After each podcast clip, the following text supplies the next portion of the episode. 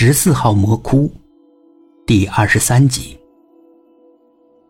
我看着吴姐，不好意思，我以前还以为你跟那鬼是一伙的，我甚至还骂过你。吴姐倒没什么，没事儿，我也不好意思。你犯病的时候特别能折腾，摔摔打打也就算了，我甚至怕。怕你会伤害自己，所以我只好把你的手脚捆起来。应该捆，我理解。王璐插话了：“是吴姐让我多和你玩，和你做朋友的。怪不得呢，怪不得王璐经常陪我逛街，她是受人之托。你以为我跟那鬼是一伙的？”老琢磨着想逃走，这吓住了我，我也不知道该怎么办。我怕一不留心你走失了，或者出了什么事，那我就跟医院没办法交代了，我良心上也过不去呀。我快绝望的时候，听朋友说，说这个大师很厉害，我就找过来了。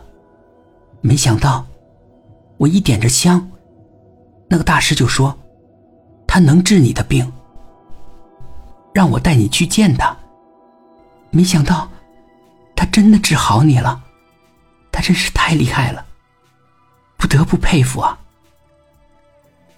我感激大师，由衷的感激，但我也感激吴姐，她接纳了我，还让我见了大师。我说话了，非常缓慢，但清清楚楚。谢谢你，我对吴姐说。吴姐愣住了。过了一会儿，她在桌子上拿起餐巾纸，我能看见她眼里有泪花。真的感谢，非常非常的感谢。她擦着眼睛笑了一下。其实，我应该感谢你，感谢我。我不明白，是你救了我。我更不明白了。我有一个和你一样大的女儿，你们甚至生日都是一天的。但她得了不治之症，我没办法，没能治好她。吴姐的眼泪更多了。是那个女孩吗？那个和你合影的女孩？我在箱子的夹层里看到过那张照片的。吴姐点点头。和你一样大，一天生日。但我想尽办法，也没能留住他。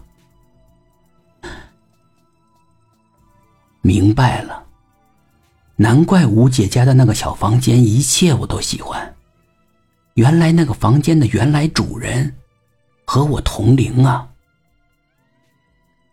我很早就离婚了，没了女儿，我也没有生活下去的动力。我就想用一根绳子结束一切。绳子挂好了，凳子也摆好了。我打开了一瓶红酒，我想最后享受一下人生。我打开了电视，坐在沙发上，端着酒杯。喝完那杯，我就上路。电视里正播放着有关你的新闻，以及你的情况。医生呼吁让这个女孩回归正常的生活，招募志愿者。我突然就打了个激灵，清醒了。尤其是，你居然和我的女儿一样大，一天的生日。我觉得，这是冥冥之中，我女儿提示我，她不愿意让我那样结束自己。让我恰好在最后的时刻，看到那条新闻。吴杰已经是泪流满面，他看着我，微笑着。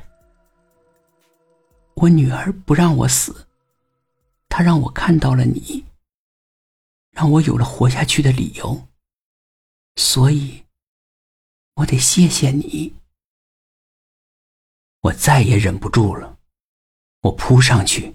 搂着吴姐，呜呜哒。